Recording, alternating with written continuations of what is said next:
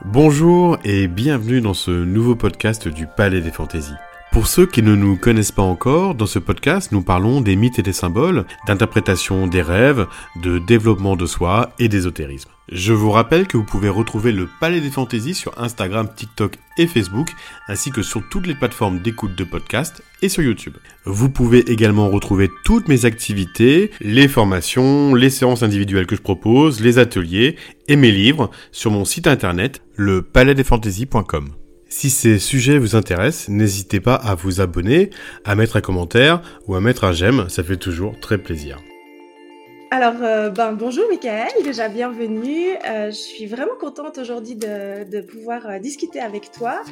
on a en fait des, métiers, voire des passions qui peuvent, peuvent s'entrecroiser et dont, il y a des ponts qu'on va pouvoir en fait créer ensemble pendant ce podcast.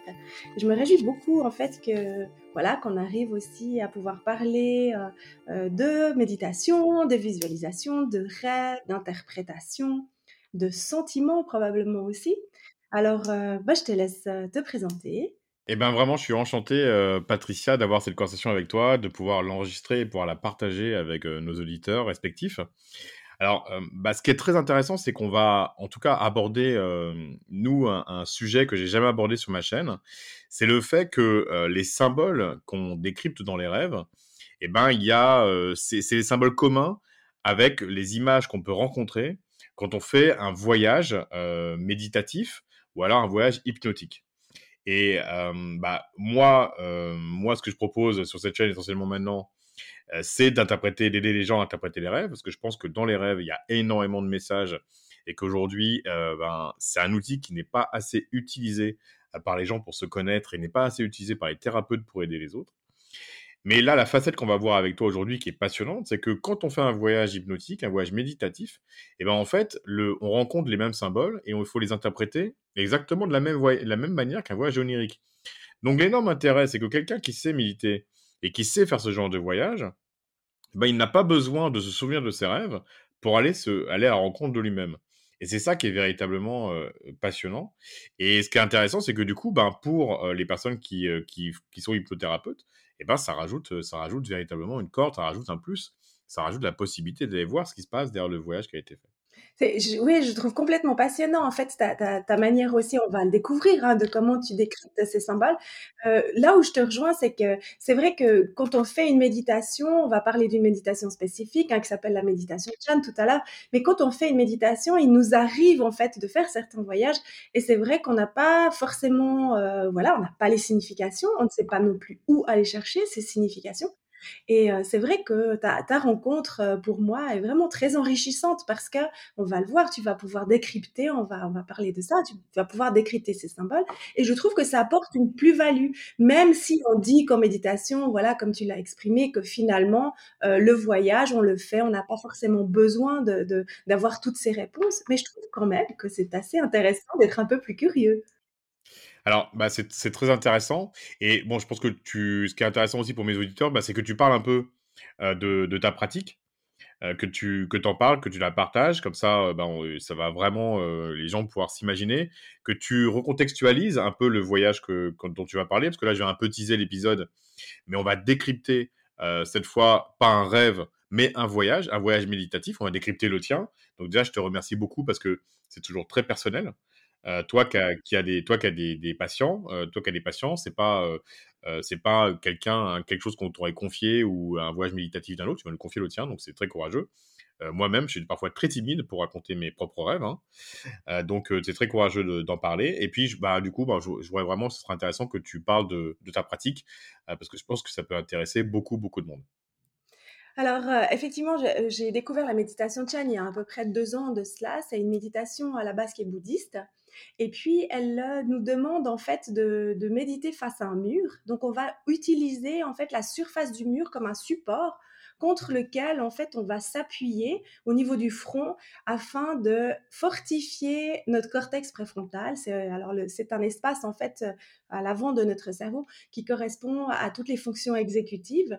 Et en fait, l'idée c'est de renforcer en fait cette partie-là afin de d'arriver dans la continuité de la méditation à pouvoir prendre de la distance avec nos émotions et selon un certain processus qui a été aussi euh, après modifié dans cette méditation bouddhiste par les taoïstes, selon un certain processus qui va nous amener à se trouver face à un traumatisme qu'on a eu dans notre passé et en fait, ce traumatisme-là, on va pouvoir le regarder avec cette distance grâce en fait à ce travail sur le mur, à poser cette image en fait du traumatisme sur le mur, à nous se redécoller du mur et puis le regarder. Comme le disent souvent les taoïstes, tout se passe au niveau du cœur. Donc, avec le miroir du cœur, on va ouvrir le, le cœur pour pouvoir regarder ce traumatisme.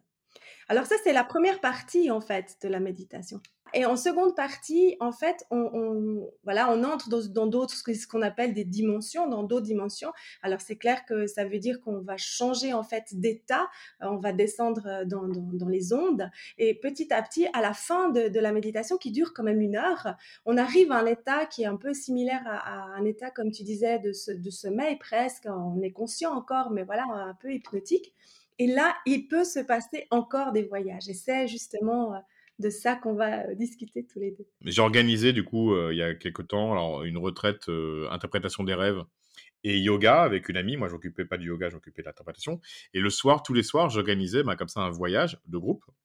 J'organisais un voyage de groupe avec assez classique, on, descend et puis et puis on ouvre la porte et puis les personnes étaient projetées. Au début, moi, j'ai le premier soir, je guidais énormément le voyage et puis après, je le guidais beaucoup moins, laissant libre. Et du coup, toi qui as beaucoup plus d'expérience et de pratique, il y a des personnes qui voient énormément de choses et puis il y a des personnes qui ont peu ou pas d'images. Qu'est-ce c'est quoi ton expérience par rapport à ça, toi? C'est exactement ce que tu dis. Je, je, pense que maintenant, à force d'avoir des groupes euh, euh, que je mène dans cette méditation-là, je vois effectivement, il y a des gens qui sont euh, très visuels, qui, ont, qui vont avoir une visualisation très active, avec beaucoup de couleurs, avec des voyages enfin, extraordinaires, voilà, qui nous racontent. Et puis, il y en a d'autres qui, au contraire, vont peut-être avoir des sensations, en fait, physiques donc qui, va être plus du côté kinesthésique et qui vont pas forcément en fait voir vraiment des euh, voir, voir, avoir des images très claires. Par contre, ce qui est sûr, c'est que la, finalité, euh, au bout d'un certain temps de méditation, que ce soit deux ou trois mois, euh, il, y a une y a une transformation chez les personnes qui est identique. En fait, la transformation est vraiment pareille. Ah, c'est intéressant. Du coup, ça veut dire que toi, tu remarques que les personnes qui n'ont pas d'image, elles ont quand même cette, euh, ils ont la, transformation est la même. Oui, ils ont quand même les bienfaits de cette méditation. Euh, ils, me rapportent, euh, que ce soit d'un groupe ou d'un autre, hein, ce genre de gens, ils me rapportent vraiment cet effet de, se sentir beaucoup plus calme à l'intérieur, déjà d'avoir des nuits qui sont, qui sont meilleures, euh, d'avoir aussi une distance avec leurs émotions, qu'ils sentent que quand l'émotion monte, ils arrivent beaucoup plus facilement en fait à, à, l'arrêter. Et aussi cette euh, voilà cette ouverture du cœur qui ils ressentent une, joie intérieure qui est différente. C'est très intéressant parce que du coup c'est vrai que moi je suis resté un peu sur moi c'était un travail moins long, c'était vraiment un travail sur euh, deux trois soirs. Mais je ressentais chez les personnes qui n'avaient pas d'image quand même une certaine frustration. Et c'est intéressant du coup d'avoir ton point de vue et de me dire bah voilà en fait le travail, le travail s'opère quand même. Surtout que moi, il y avait un décryptage juste après.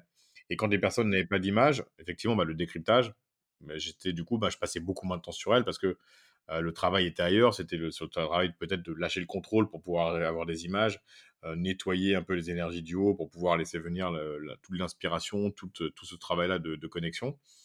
Et c'est vrai que bon bah ce qui est intéressant c'est qu'effectivement comme tu me dis il y a un travail qui se fait quand même. Alors elle me le disait, elle me disait qu'il y a quand même un travail, il y a un travail émotionnel, un travail de, ressenti, un travail sensoriel.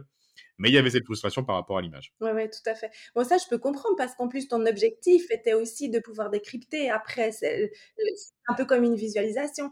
Après, je ne sais pas, mais je pense que quand même, il y a, y, y a, des gens qui sont euh, euh, peut-être, euh, voilà, de par leur manière de vivre, l'environnement dans lequel ils sont, ils visualisent beaucoup de choses, ils ont l'habitude. Il y en a d'autres qui ont l'habitude de ressentir. Enfin, voilà, on, est, on a tous des comportements qui sont différents. Par contre, je suis convaincue que tu peux entraîner ce travail de visualisation. C'était quelqu'un qui était très cérébral, très dans le mental, très dans le contrôle. Et du coup, il y avait un petit problème de lâcher prise qu'il aurait fallu travailler en individuel. Mais là, ça, la retraite s'y prêtait pas, on n'avait pas le temps, on n'a pas pu le faire.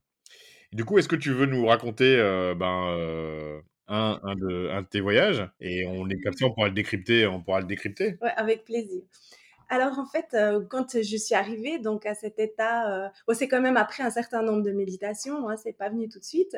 Hem, dans cet état à la fin où heu, voilà, on a le corps, on va jusqu'à une transparence du corps en fait et notre corps en fait, on le voit se soulever, se voler comme ça dans un non-espace, hein, parce que ça c'est typique aussi chez les taoïstes à ce moment-là, heu, je je je je sais pas, je me suis, heu, presque transformée comme une espèce de de boule comme ça et qui est descendue très rapidement en fait sur terre, heu, au milieu d'une forêt et là, j'ai vu en fait une biche qui est arrivée et je me suis, en fait, un peu comme si je suis rentrée en fait dans cette, dans cette biche et c'était, heu, c'était fou, c'était très agréable parce que je voyais en fait la forêt à travers ses yeux. J'étais j'étais dans son espace en fait et heu, cette, heu, ouais, cette symbiose était était très, émotionnellement, elle était très riche et puis elle a commencé à enfin nous avons commencé à gambader comme ça.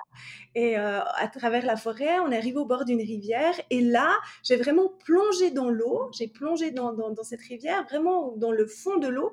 Et je suis remontée à à une vitesse incroyable, très rapide. Je suis remontée dans les airs. Et là, je me suis transformée en aigle, comme un ouais, c'était vraiment un très grand oiseau comme ça et j'ai commencé à planer et depuis ce moment-là, très souvent quand j'arrive, heu, dans ce niveau-là, je suis un aigle et il se passe d'autres choses par contre, mais ça revient en fait cet état d'aigle. Alors, on pourra, heu, on pourra interpréter la suite si tu as une suite après, mais ce début-là est très, très riche. Alors, hem, ce qui est intéressant, c'est qu'on on tombe sur les symboles, qui sont, qui sont assez marqués. Les les différents éléments qu'on voit, ce sont des symboles qu'on retrouve souvent, heu, dans les rêves et qu'on retrouve aussi souvent dans les voyages. Le premier, c'est le symbole de la forêt. Puisqu'en fait, souvent, quand on, quand on interprète un rêve, on néglige les lieux. On néglige le lieu, alors que souvent, il faut partir du lieu. Et la forêt, c'est un des symboles de l'inconscient. En fait, tous les lieux sombres, ou tous les personnages sombres dans les rêves, viennent marquer notre inconscient. C'est-à-dire des parties de nous qu'on ne connaît pas encore, des parties de nous qui sont inconscientes, qui ne sont pas passées encore en conscience. Donc, on vient d'être dans une exploration de ton inconscient, donc des parties de toi que tu ne connais pas encore et qui demandent à se révéler. Et tu es dans, euh, tu es dans la peau d'une biche. Alors, je vais juste faire un petit, un petit retour en arrière, c'est que Déjà, tu es dans un univers un peu, heu, entre deux, et après tu plonges dans cette biche. Et tu vois, c'est intéressant parce que il y a la notion d'incarnation déjà. Il y a la notion d'incarnation. Ça veut dire qu'il y a quelque chose de de de concret, quelque chose qui va s'ancrer, quelque chose qui s'ancre, qui va s'ancrer, qui va rentrer dans cette animalité et donc dans ta propre animalité. Donc il y a vraiment cette reconnexion cette reconnexion à cette partie sauvage. À cette partie sauvage, mais qui est euh, pour l'instant inconsciente car dans la forêt. Donc cette reconnexion à cette animalité, et là tu vas croiser très vite le symbole de la rivière. Le symbole de la rivière, c'est un très beau symbole. On est sur un, alors c'est tout un autre type de symbole, on pourrait dire, bah, la rivière dans une forêt finalement c'est assez cohérent, mais non. Pourquoi? Parce qu'en fait, le, la rivière, c'est un symbole de déplacement. Comme c'est un symbole qu'il faut relier, par exemple, aux routes. Par exemple, si tu, es dans, tu rêves que tu es dans une voiture, ben, euh, la différence entre, par exemple, une route et la rivière, c'est qu'en fait, la route, quand tu es en voiture, tu peux tourner à droite, tu peux tourner à gauche. Et là, ça fait référence à ton libre arbitre. Alors que dans une rivière, la rivière, si tu veux, il n'y a qu'un seul chemin. Et ça fait pas référence forcément à ton libre arbitre, mais plutôt à ta grâce à ton chemin le plus gracieux, à celui qui est le plus aligné entre ce que tu es à l'intérieur et ce que tu es à l'extérieur.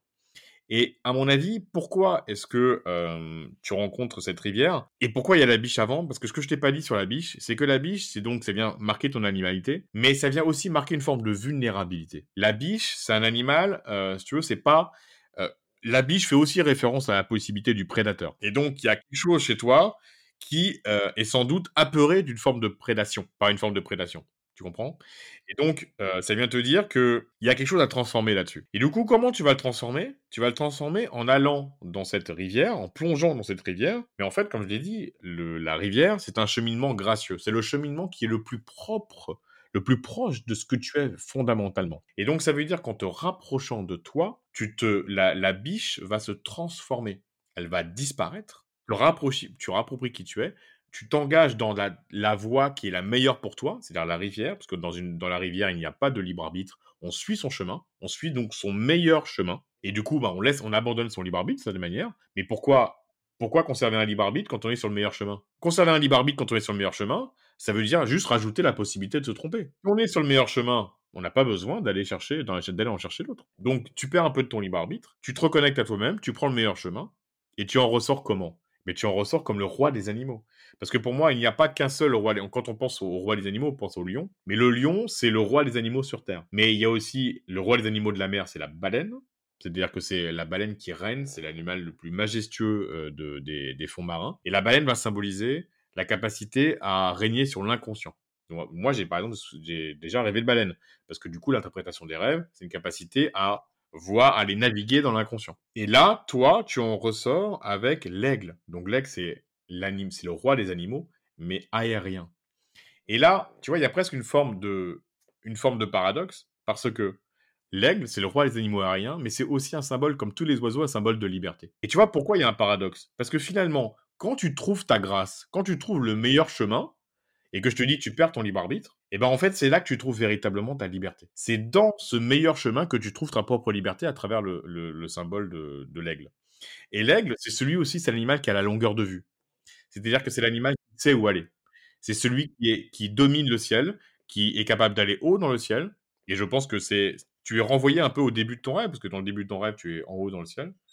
Et là, tu es renvoyé, mais avec une forme précise tu es renvoyé pour ces, tu es renvoyé avec cette fois la connaissance de qui tu es, parce que tu as connecté à ta grâce, et la connaissance de ce qui t'attend de de, de, de, ton chemin, en fait. Donc, tu vois, c'est un très, très beau, c'est un très, très beau voyage de reconnexion à toi.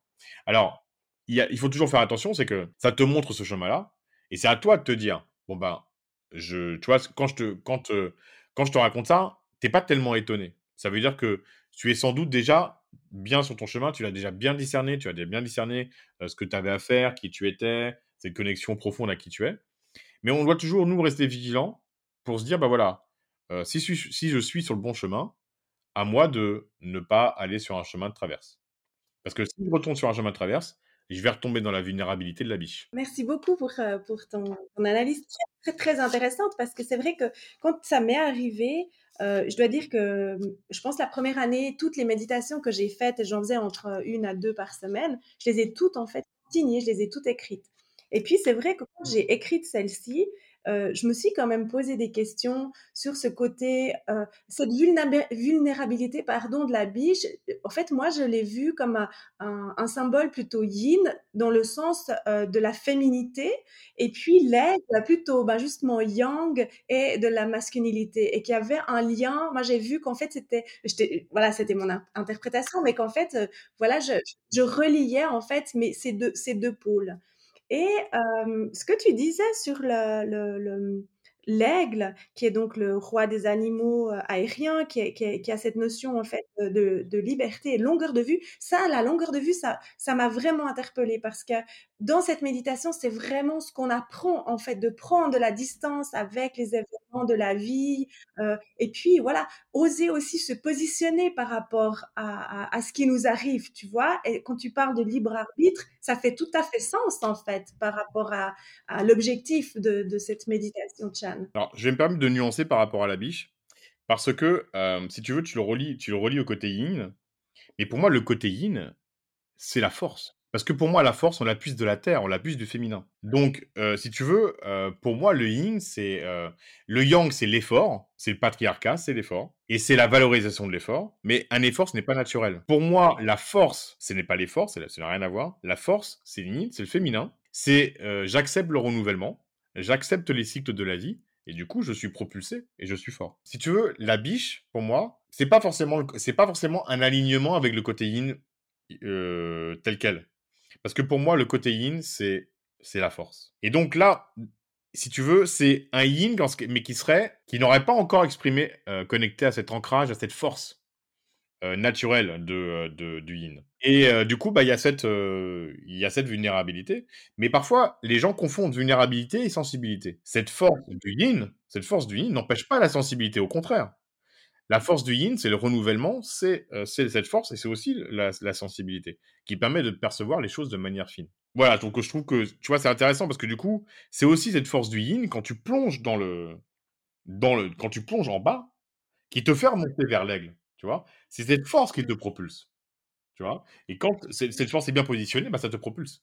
Et c'est très intéressant parce qu'en fait, dans la symbolique aussi, heu, tu sais, dans la philosophie, heu, orientale, hein, que ce soit chinoise, bouddhiste, taoïste, il y a vraiment ce positionnement, en fait, de l'homme qui se trouve entre le ciel et la terre.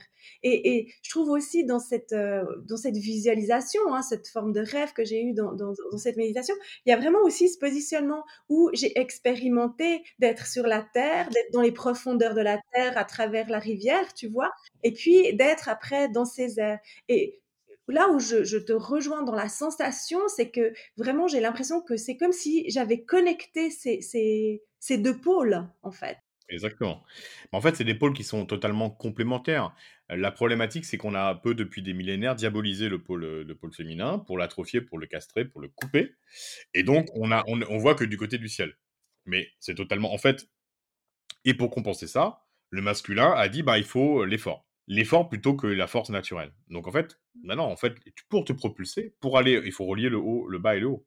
Mais c'est le bas qui soutient le haut et pas l'effort et pas l'inverse. Oui, et ça, c'est très juste ce que tu dis, parce qu'en méditation, la première chose qu'on fait dans cette méditation, et d'ailleurs souvent dans les méditations taoïstes, c'est qu'on va vraiment euh, connecter notre premier chakra avec le dernier. Vraiment, on va travailler en fait en créant un tunnel intérieur pour créer ces vraiment créer cette connexion et ne pas oublier qu'on est ancré ici et maintenant, mais qu'on a aussi la possibilité d'être voilà connecté avec ce qui est nous.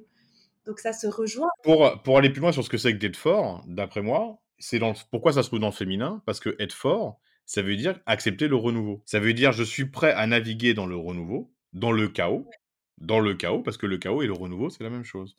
Et donc, du coup, je ne vais pas tout mettre dans des cases pour me protéger et tout contrôler. Ça, c'est la perversion du masculin qui s'est coupé du féminin. Et je vais accepter le renouveau tous les jours pour pouvoir eh ben, euh, bah, me renouveler, euh, me, me structurer, euh, euh, bâtir vers le haut, me construire, mais en acceptant ce renouvellement permanent. C'est des fondations toujours renouvelées. Je trouve très beau ce que tu dis parce que ça me fait vraiment penser aussi, à la notion de résilience, en fait, que tu que dans ce mouvement et c'est vrai qu'il y a rien de, entre guillemets, «faible» comme on pourrait associer, heu heu, voilà, ça a été c'est vrai, moi je suis aussi passionnée par tout ce qui est philosophie orientale et et heu, le yin-yang a été très souvent séparé avec le côté yin faible, le côté yang, c'était le masculin, la force et en fait, quand on parle de yin-yang, c'est yin-yang ensemble, en fait. Ce n'est pas séparé. Il n'y a pas un yin et un yang, en fait. C'est vraiment quelque chose qui est en synchronicité tout le temps, en fait. Ils sont ensemble. C'est marrant ce que tu dis parce que tu vois, on a dit qu'on a voulu associer la faiblesse au bas, alors qu'en fait non. Euh, on est solide parce qu'on a des fondations. Donc on est solide et les fondations, elles sont féminines. Donc euh, alors la faiblesse vient du fait qu'on refuse de se renouveler et que du coup on a toujours peur de briser. Mais c'est parce que du coup on est mal ancré. Donc c'est exactement l'inverse en fait. C'est parce qu'on veut être que dans le masculin qu'on est faible. Parce que du coup on, re- on- parce que du coup et du coup on va tout avoir tout contrôler et dès que ça va nous échapper, on va se briser. Moi, ce que je trouve très intéressant dans l'échange qu'on a là maintenant, c'est que quand on a ce genre de voyage hein, qui se passe dans, dans la méditation, déjà, comme tu l'as dit au départ, on est très timide de partager ce genre d'histoire parce qu'on se dit, mais est-ce que je suis un peu, voilà, c'est quand même très particulier de vivre des choses comme ça, donc tu as un peu peur de, le- de le partager, mais surtout, t'as, t'as- enfin, moi, j'ai pas les compétences comme je peux ressentir parce que ça m'appartient, cette histoire, ce voyage m'appartient, mais voilà, de ne pas avoir les connaissances que tu viens d'amener, je trouve que c'est enrichissant et en même temps, c'est, ça me donne aussi euh, la force en fait intérieure, euh, de me dire, je, reviens souvent d'ailleurs dans les méditations en aigle et j'avoue que j'aime ça. je veux dire, c'est une sensation qui est, qui comme tu dis, il y a cette sensation de liberté, de distance et en même temps, c'est très, euh, très doux, étrangement. Parce que tu peux voir aussi l'aigle comme, voilà, il attaque, il, il, il va, il va attaquer pour manger. Enfin, mais je suis pas dans cet état-là, quoi. Non, non, en fait, quand on parle d'animaux totems, les animaux totems, on va en prendre plutôt les, les caractéristiques positives. C'est pas pour aller prendre le côté euh, carnassier de l'aigle. Si on rêve d'un ours, c'est pour en prendre la puissance. C'est pas pour aller prendre le défaut de, le défaut de l'ours ou ainsi de suite. Donc, euh, euh, c'est vraiment spécifique des animaux totems. Le, le, le- le- l'aigle, l'ours. euh, et par contre, la biche, qui est, d'après moi, pas un animal totem, on va plutôt effectivement aller voir euh, peut-être la défaillance. On rêve d'une souris, la souris, c'est un peu pareil. La, la souris vient, vient marquer notre, notre proportion à, prendre, à nous replier sur nous-mêmes plutôt que de nous, ou- nous ouvrir au monde, de nous cacher, par exemple. Donc c'est différentes façons d'interpréter les animaux.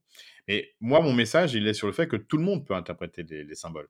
Il y a pas besoin d'être, heu, il y a pas besoin d'une connexion particulière, il y a pas besoin d'un, de d'un talent particulier. Tout le monde peut interpréter les rêves. Alors j'en profite pour dire que, heu, bah, moi je propose une formation, heu, pour que chacun puisse interpréter les rêves ou les voyages, bah, comme je le fais, parce qu'en fait tout le monde peut le faire. Il suffit de, heu, de comprendre comment ça fonctionne, comment fonctionnent les symboles, comprendre qu'en fait les rêves que nous faisons la nuit ne sont pas du tout, heu, absurdes, même s'ils peuvent le sembler. Ils sont moi j'ai appelé ma page «Le palais des fantaisies», ils sont fantaisistes. Ils nous renvoient toujours à nous pour que, heu, on se comprenne, pour qu'on regarde qui nous sommes, pour qu'on se regarde en face. Ils viennent nous révéler nos blocages, ils viennent aussi nous révéler, nos paradoxes, mais aussi nos potentiels. Et c'est en ce sens qu'ils sont, qu'ils sont vraiment très introspectifs. Mais de la même manière que les voyages, que ce que le voyage que tu as fait et il faut pas se voiler la faut pas se voiler la face, c'est que dans les voyages que as dans les voyages que l'on fait, bah, des fois, il y a des voyages qui sont très durs et les rêves peuvent être aussi très durs.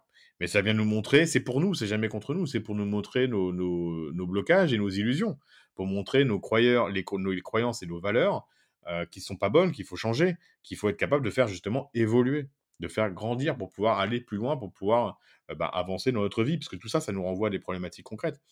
Les gens sont les gens, ils se disent: «Ah bah, j'ai rêvé, mais ça doit être compliqué». Non, en fait, souvent les rêves nous renvoient à des problématiques très concrètes. Ça peut être des problématiques, d'expression personnelle, des problématiques amoureuses, les rêves parlent souvent d'amour. Heu, rêves parlent souvent d'amour, de nous, de la façon dont on se projette mal dans la relation à l'autre. Ça parle aussi de notre rapport professionnel. Heu, pourquoi est-ce que je suis dans un métier qui me bloque et pourquoi est-ce que je suis je je suis pas du tout épanoui? Les rêves répondent à nos questions de manière précise et à nos à nos problématiques de manière précise et bien plus encore parce qu'il y a tout ce que l'on n'a pas vu. Ouais, tout à fait et qu'on a certainement, ressenti. Maintenant, j'avais une question. Qu'est-ce que tu penses, moi, par exemple, je propose dans mes cours aussi que les gens puissent consigner, puissent écrire, en fait, pas forcément tout ce qu'ils ont vu, mais voilà, certains points peut-être, clés et puis, d'y mettre aussi une émotion, tu vois? Derrière, voilà, comment ils se sont ils se sont sentis et moi, j'ai réalisé qu'en ayant tenu mon carnet, pendant, une bonne année, que finalement les émotions, en fait, heu, hem, changent, évoluent et au rythme aussi de ce que tu peux voir. Alors quand tu vois, hein, on a on est d'accord, mais aussi ce que tu vois et que ce que tu deviens, en fait, aussi évolue et ça, je trouve je trouve génial parce qu'on a on a peu de recul finalement sur soi-même et c'est encore une occasion supplémentaire finalement de de de s'offrir ce cadeau. Alors c'est c'est super, c'est très intéressant de tout noter notamment les émotions. Ça nous permet d'avoir l'histoire effectivement de notre évolution. Mais la question, c'est aussi comment j'interprète l'é l'émotion. Par exemple, si, heu, dans un voyage, on a très, très peur. On a par exemple, dans un rêve, on est poursuivi par un monstre. Mais on n'est jamais poursuivi par soi-même. Donc on n'est jamais poursuivi que par une partie de nous-mêmes qui demande à être révélée. Donc la peur, c'est pas forcément négatif. La peur, le seul moyen de la dépasser, c'est de se retourner vers elle et dire: «Bon OK, qu'est-ce que j'ai à découvrir? Qu'est-ce que j'ai à découvrir sur moi? Heu, quelle facette veut m'être révélée? Effectivement, c'est peut-être un problème que je dois régler ou c'est peut-être un potentiel qui me fait peur», parce qu'on a peur aussi de nos potentiels. Donc tu vois, il y a il y a presque un paradoxe à dire: «J'ai peur d'un de mes potentiels» et parce qu'un potentiel un potentiel révélé entraîne un changement et donc en fait, à travers le potentiel qui va être révélé, le changement. Si toi, tu as rêvé d'un aigle, c'est parce que tu étais prête à épouser, cette grâce dont on a parlé de la rivière. Si tu étais pas prête à, si ton si ce voyage, avait été à un moment où, tu étais pas prête, cet aigle aurait peut-être pris la forme d'un monstre. Si tu étais pas prête à le vivre, c'est plutôt un monstre et derrière le monstre se cachait un aigle. Mais et tu aurais eu peur de ce monstre, tu vois? Ça dépend où on en est. Donc ça veut dire qu'il faut pas juger négativement, heu, les émotions. Il faut savoir, heu, l'interpréter et se dire: «Qu'est-ce qu'il y a derrière?»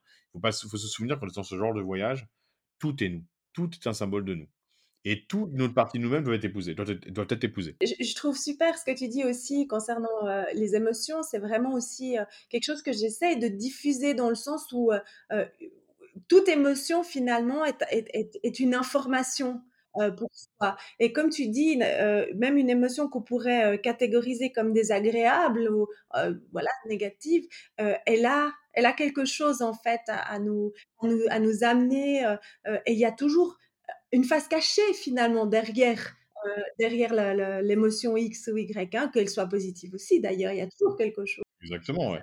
Parce qu'il y a des émotions qu'on croit positives qui sont totalement mauvaises. Par exemple, quand on est dans un dans un moment, heu, on vit un moment trop exalté. Moi, il y a des gens qui me disent: «Mais j'ai j'étais j'étais, heu, dans mon voyage, j'étais totalement exalté, je dînais dans le ciel avec Jésus». Et elle me dit: «C'est super». Beh, je je suis désolé, c'est pas super. Parce qu'en fait, heu, il faut ramener sur terre. Il faut être ancré. De quelle manière tu vas être totalement éthéré et ne pas vivre ta vie? Et surtout si la personne me raconte sa vie que sa vie est chaotique. En fait, on peut pas rester dans le ciel à à discuter avec Jésus. Il faut le ramener sur terre, en faire quelque chose. Donc, on peut avoir ce genre de caricature. Donc toutes les émotions, il faut faire attention. Heu, par exemple, souvent quand on est très heureux, exalté, on est sur une forme d'idéalisation de quelque chose. Les émotions, c'est difficile à interpréter. La colère, quand on est en colère contre quelque chose, ça nous renvoie toujours à nos propres frustrations. Mais la personne va dire: «Mais non, c'est ça qui me met en colère». Non, tu es frustré et tu le projettes à l'extérieur de toi. Quel que soit quel que soit sur quoi tu projettes, c'est une frustration personnelle que tu projettes. Et donc c'est les le problème des émotions, c'est que les gens les interprètent très mal souvent. Ils savent pas ce que ça veut dire. Ils le prennent en tant que tel, alors qu'en fait, il faut voir ce qu'il y a derrière. Tout à fait et et moi j'aime pour ça aussi cette sagesse qu'il y a, dans dans dans la dans la philosophie chinoise notamment, où justement tu ne vas pas enfin tu ne vas pas, tu vas essayer justement de ne pas déborder dans ces formes d'excès parce que tout ce qui va être extrême finalement va te faire c'est vraiment le yin-yang, va te faire déborder en fait et donc d'essayer de garder cette centralité, heu, voilà, c'est voilà, la quête. L'équilibre, c'est la seule chose qu'on ne peut pas vraiment bousculer.